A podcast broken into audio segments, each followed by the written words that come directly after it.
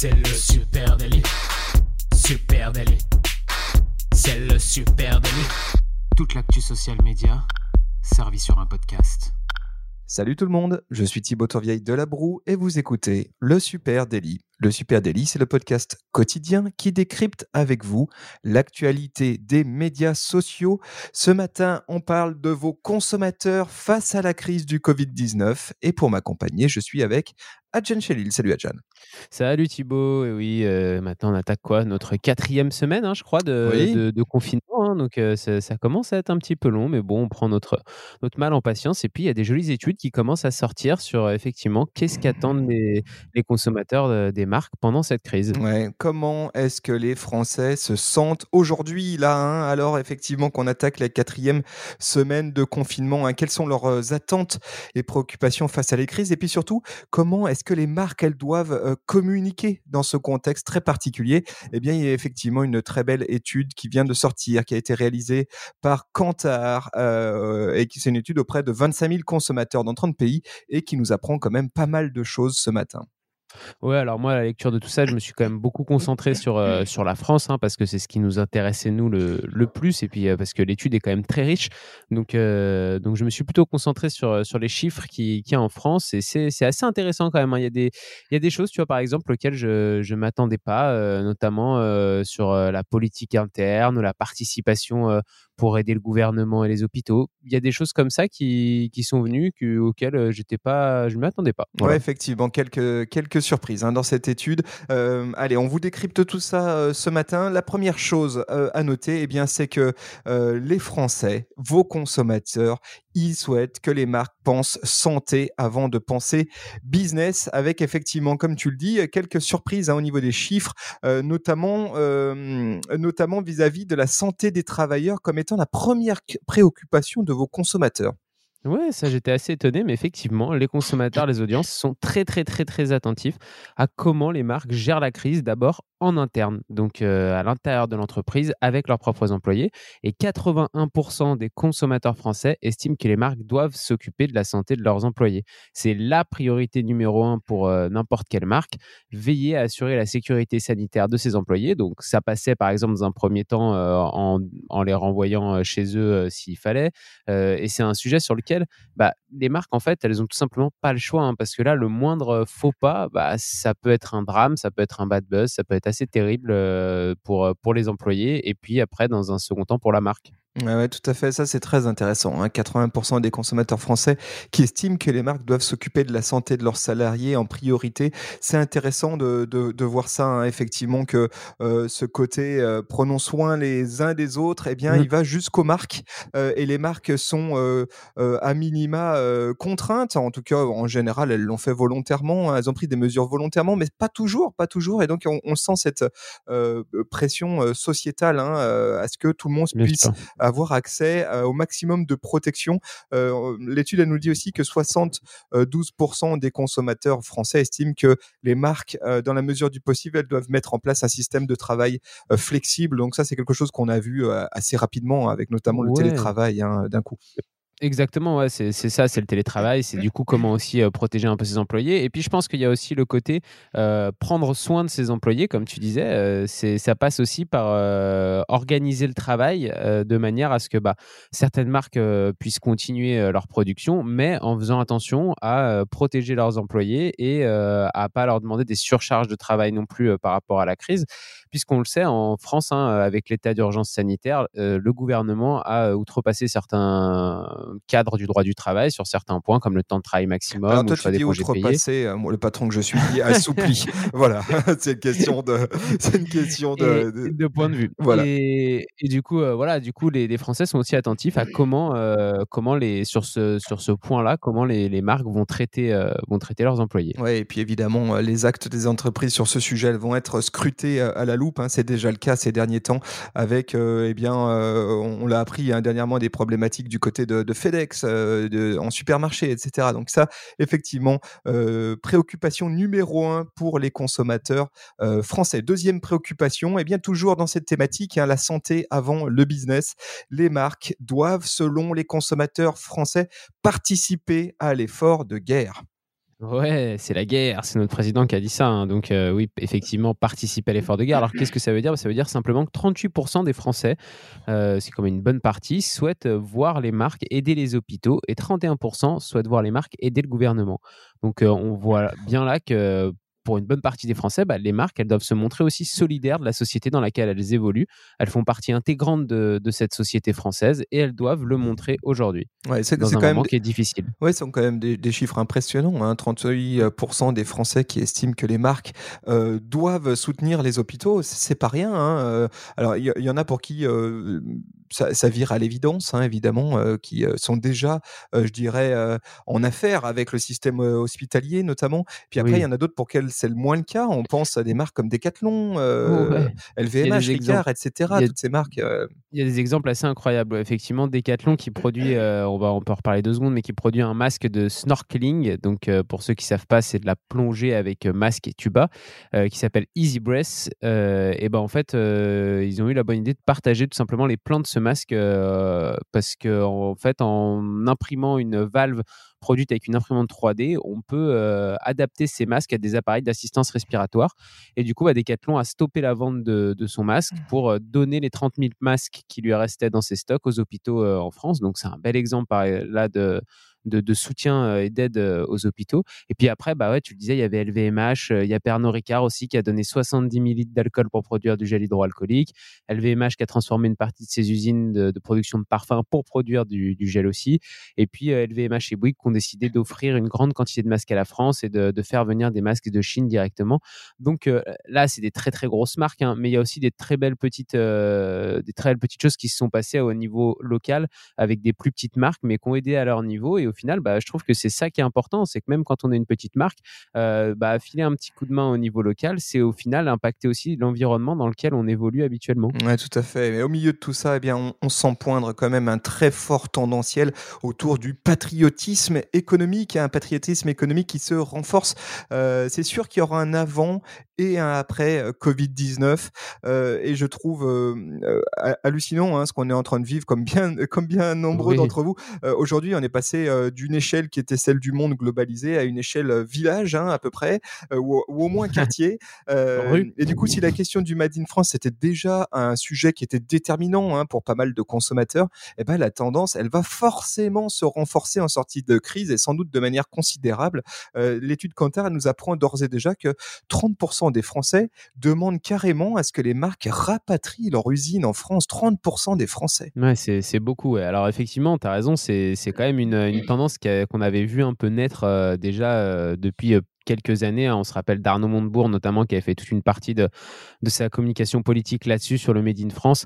Et on sait que c'est un sujet qui est assez en vogue en France, mais là quand même 30% des Français, donc quasiment un Français sur trois là, qui demandent à ce que les entreprises rapatrient euh, leur euh, lieu de production en France, c'est quand même euh, vraiment conséquent. Et puis c'est quelque chose dont les entreprises, bah, va falloir qu'elles s'en inspirent, hein, parce que parce qu'effectivement la sortie de la crise, on ne sait pas comment ça va fonctionner, mais elles risquent de devoir produire ici pour pouvoir vendre ici aussi. Ouais, c'est fort probable. Hein. ensuite, cette étude, elle nous dit aussi que communiquer pendant la crise, eh ben les Français ils disent pas non. Ça c'est quand même la nouvelle intéressante. Euh, on le sait, hein, certains ont carrément euh, coupé leur communication, euh, parfois par souci d'économie, aussi bien souvent par peur du faux pas. Hein. et là-dessus, l'étude nous apprend que les consommateurs français, ils ne sont pas défavorables à ce que les marques elles communiquent au cœur de la crise. Hein. à ce titre, ils sont seulement 8% à souhaiter que les marques s'arrêtent de communiquer. Oui, bah, au final, personne n'a envie de, de, voir les marques arrêter de communiquer. Euh, euh, il y a plein de choses qui peuvent être faites en termes de communication de marque qui peuvent, euh, qui peuvent servir et aider aussi, aider aussi les, les, Français qui sont confinés chez eux. Alors attention quand même, hein, les Français n'ont pas non plus envie de voir des publicités de marques qui, qui, peuvent apparaître complètement opportunistes dans une période aussi difficile. D'ailleurs, il y a 68% des sondés qui, qui, qui pensent qu'une marque ne doit pas exploiter la situation du du coronavirus pour promouvoir sa marque justement. Ouais, évidemment. Donc, euh, donc, voilà, donc il faut, ça reste quand même touchy et il faut, euh, il faut en prendre compte. Ouais, touchy, mais ceci étant, hein, l'étude Kantar, elle souligne aussi quelque chose de, que je trouve intéressant. Hein. Elle met en garde face à un arrêt total de la communication de marque. Euh, et à ce titre, d'ailleurs, elle révèle qu'une absence de six mois de télévision. Donc, il faut un, un scénario hein, qui est une marque qui, qui se retirerait de ses publicités télé pendant six mois. Eh bien, ça entraînerait une réduction de 39% de la notoriété totale euh, de la marque, ce qui est, euh, intéressant, mais surtout ce qui pourrait euh, évidemment mettre à mal sa reprise hein, dans un monde de, de, fin de pandémie. donc c'est vrai qu'il y a un enjeu aussi, hein, qui est celui de garder le contact, de rester, ceci étant, visible. là, on parle de 39% de baisse de notoriété suite à un retrait de six mois en télé. Il serait intéressant de voir ce qui, l'étude n'existe pas, mais de voir ce qui se passerait idem sur les réseaux sociaux. Il y a fort à ah, parier qui se passerait à peu près les mêmes mécaniques. Ouais, je pense que ce sera de toute façon à peu près la même mécanique. À quelle échelle, ça c'est ce qui restera déterminé, mais la mécanique sera la même. C'est sûr que un arrêt complet de sa communication euh, via via n'importe quel canal, ça, ça, t'empêche bah, ça t'empêche d'être visible encore et pendant très longtemps. Donc si, si tu si tu fais plus partie du quotidien des Français pendant cette période difficile, bah, ça va être compliqué d'en refaire partie à la sortie. Quoi.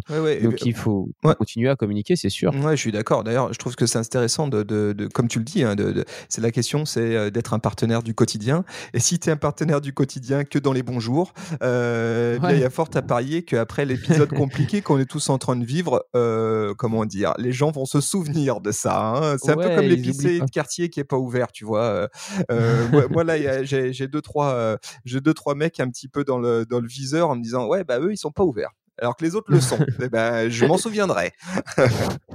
ouais, c'est vrai. C'est vrai que c'est vrai que bêtement, tu iras, plus, euh, as tendance à plus aller euh, vers celui qui t'a qui t'a aidé un petit peu euh, pendant la crise et qui était là, qui, qui a ouvert qui a ouvert son épicerie, plutôt que celui qui a tout fermé effectivement. Exactement. Alors attention, hein, le maître mot c'est pas de pub, mais par contre oui pour de la communication. Tu l'as dit, gare à l'opportunisme. Hein. Il s'agit pas de faire de la publicité, mais plutôt de communiquer. c'est quand même pas tout à fait la même chose. Hein. Donc c'est pas l'idée, c'est pas spécifiquement de mettre en avant ses produits ou ses services, mais plutôt de s'appuyer bien sûr d'autres choses, comme par exemple les valeurs de l'entreprise et puis aussi l'impact positif que peut avoir la marque à la société durant cette période.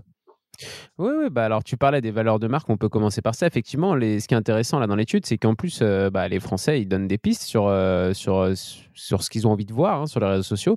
Et euh, bah, les valeurs de marque, ça fait partie de, de, ça. 46% des Français veulent une communication autour des valeurs de marque d'une d'une entreprise. Les valeurs de marque, c'est le why d'une marque, le pourquoi on fait ça. C'est les valeurs, les idéaux qu'on partage et qui, qui guident les choix de l'entreprise normalement. Et puis, c'est des, des, valeurs qu'on qu'on partage avec notre audience. Hein, et les, consommateurs, ils sont contents de partager ces valeurs-là euh, avec nous. Euh, on peut prendre un exemple assez simple que je prends parce qu'il parle quand même souvent tout de suite aux gens. par exemple, les, une valeur de une des valeurs de, de Cochonou, ça va être la marque Cochonou, ça va être la convivialité.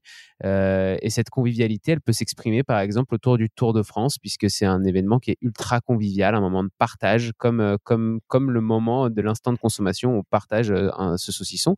Donc donc en fait partager ce moment de convivialité sur les réseaux sociaux avec euh, ses consommateurs, bah, les consommateurs, ça va toujours leur faire plaisir et ça va permettre de fédérer autour de la marque, même dans un moment qui est difficile. Ouais, donc du coup, après se pose la question de comment, euh, en situation de crise, en situation de confinement, eh bien, je peux euh, travailler autour de mes valeurs de marque, autour de mon pourquoi. Et donc là, la convivialité, comment je peux traiter de ce sujet sans se rencontrer physiquement, faire des choses à distance, etc. Hein. donc ça, ça c'est tout le, effectivement, c'est tout l'enjeu pour nous communicants. Hein, travailler autour des valeurs avec eh bien, un certain nombre de contraintes inhérentes à la situation. Ensuite, l'autre sujet, hein, encore une fois, pas de pub, mais de la communication, eh ben, c'est la place à l'utilité de marque. Hein. C'est un sujet dont on a déjà parlé dans, dans ce podcast. Et on a des bonnes raisons d'en avoir parlé, c'est qu'ils sont 67% des Français à souhaiter que les marques, elles parlent de l'utilité de marque, hein, comment elles peuvent être utiles dans leur nouvelle vie quotidienne. Alors, ce qui est, ce qui est assez intéressant, c'est qu'au final, nous, on parle même d'utilité de marque quand, euh, sur les réseaux sociaux, euh, quand il n'y a pas de crise euh, sanitaire comme en ce moment et que les gens sont confinés chez eux. On pense que l'utilité de marque, ça doit être un, un pilier de la communication en social media.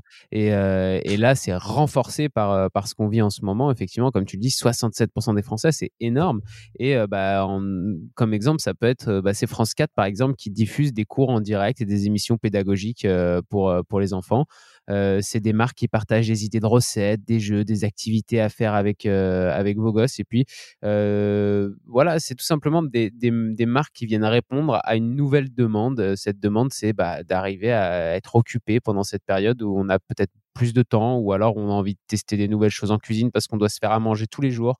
Euh, voilà, c'est tout simplement répondre à une demande du quotidien. Ouais, alors on peut, on peut aller dans le désordre, on peut parler de marques de food hein, qui partagent des recettes. On pense à la marque Florette qu'on accompagne avec ses recettes confinées, une série de recettes. Astuces confinées. Astuces confinées, pardon. Euh, on peut parler des marques de mode qui proposent des tutoriels pour accompagner les enfants à la maison, par exemple Petit Bateau. Euh, moi, je trouve cette période très intéressante et je vais juste me permettre un petit clin d'œil. On vous voit, les amis, on vous voit ceux qui, avant cette crise, ne pensaient pas utilité de marque et bah, lançait à tour de bras de, bah, du promotionnel, hein, du produit, du produit, du produit. Euh, et là, d'un coup, vous vous dites, ouais, bah, l'utilité de marque, finalement, dans cette situation-là, euh, c'est mon dernier levier. Et ben effectivement, tu as raison, Adjan. Hein. On vous voit et, on, et surtout, réécouter les épisodes qu'on a balancés il y a maintenant euh, un an, un an et demi. L'utilité de marque, ça doit être un pilier, pas exclusivement quand on est face au mur et qu'on est un peu embarrassé pour parler de ces produits. C'est vraiment le liant dans la relation que vous, qu'une marque peut créer avec ses, ses consommateurs. Alors là, vous le réalisez peut-être de façon plus flagrante, mais gardez ces réflexes-là pour la suite euh, de votre prise de parole social media dans euh, quelques semaines, dans quelques mois. Euh, oui, cette utilité de marque, elle est, elle est précieuse. C'est ce que j'allais dire, c'est ce qui permet de créer du lien avec, avec l'audience, créer un lien plus fort, de fédérer, et qui permet de, de, de, devenir petit à petit aussi, pourquoi pas, une love brand. Ensuite, cette étude, elle nous dit aussi que les consommateurs, ils veulent de l'information et de la transparence. 62% des Français hein, veulent être informés sur les efforts pour faire face à la situation, c'est énorme Thibaut. Oui, c'est énorme. Hein. Elles, veulent, euh, euh, elles veulent de la transparence. Elles veulent être informées comment est-ce que la marque elle est impactée? Est-ce qu'il y a continuité de service? Euh, Sous quelle forme? Est-ce que ma commande elle va arriver? C'est ça que vos consommateurs ils veulent et c'est là aussi où les réseaux sociaux peuvent vous aider. Hein.